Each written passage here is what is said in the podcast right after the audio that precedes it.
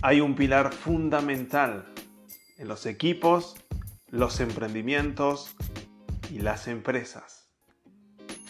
Hoy es el Día Internacional de la Mujer, 8 de marzo, y te quiero hablar sobre ventajas, desafíos y oportunidades de las mujeres en los negocios. Con un número cada vez mayor de empresas que nombran gerentas, directoras, socias, dueñas, la tendencia hacia las mujeres en puestos de liderazgo parece ir en aumento.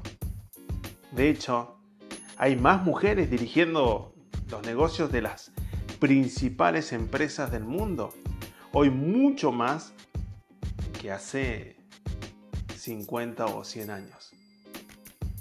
Sin embargo, cuando se pone en contexto, sigue siendo un número bajísimo en las empresas líderes.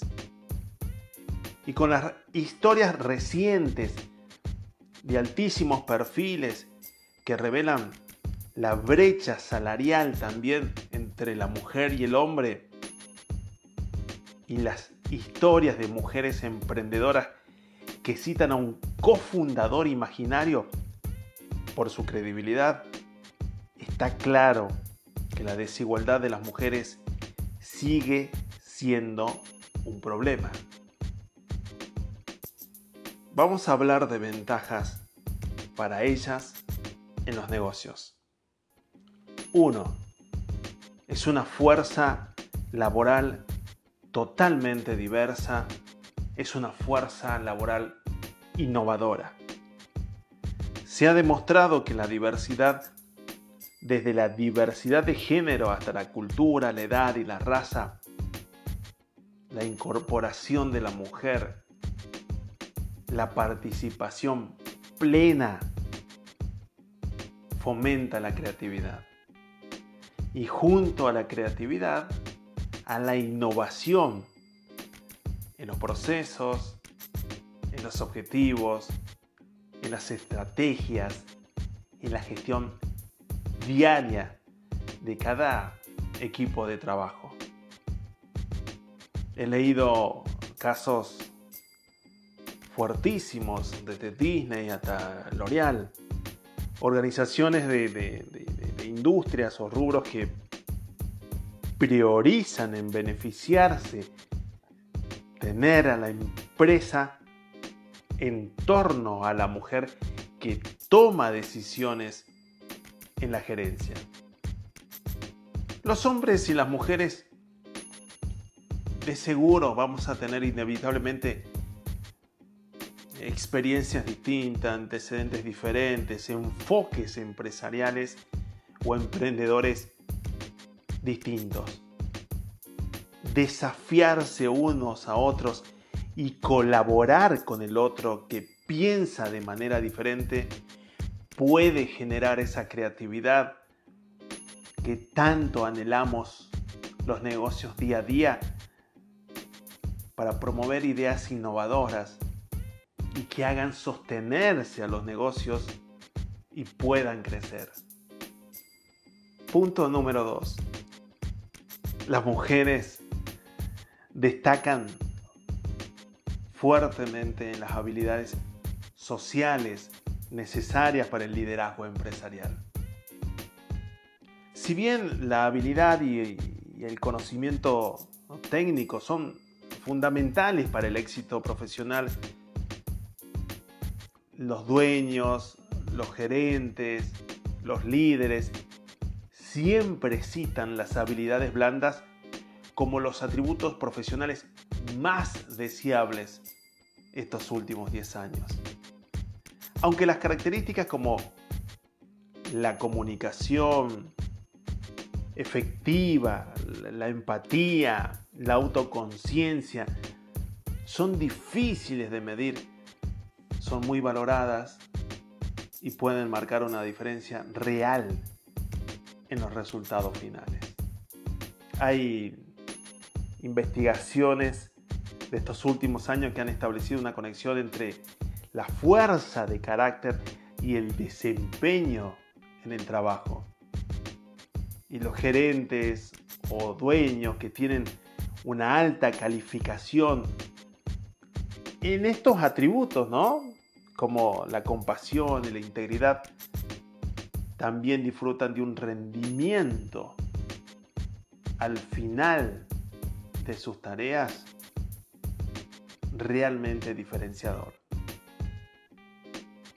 Las habilidades blandas y la inteligencia emocional pueden resultar una ventaja competitiva clave, clave para las mujeres en los negocios. Hay estudios que indican que las mujeres superan a los hombres en, la mayoría de las competencias clave de la inteligencia emocional. Estas competencias incluyen esto. Autoconciencia emocional, empatía, manejo de conflictos, adaptabilidad y trabajo en equipo. Todas habilidades esenciales para un liderazgo efectivo en el lugar de trabajo. Y llego al punto número 3 y final, final de este, de este pequeño espacio de reflexión hoy, en este día tan importante para la población mundial, que es el Día Internacional de la Mujer. Este punto lo titulé El emprendimiento femenino como camino hacia el desarrollo y el liderazgo de la mujer. Realmente es aplaudible, es una enorme alegría saber que hay un número creciente de mujeres que, que van por la ruta de emprender, de tener su propio negocio, de gestionarlo, de llevarlo, y hacerlo crecer. Y los números son alentadores. Estos últimos 20 años, el crecimiento de mujeres emprendedoras con su propio modelo de negocio realmente casi llega a un 75%. Es excepcional y las aplaudo. ¿Por qué?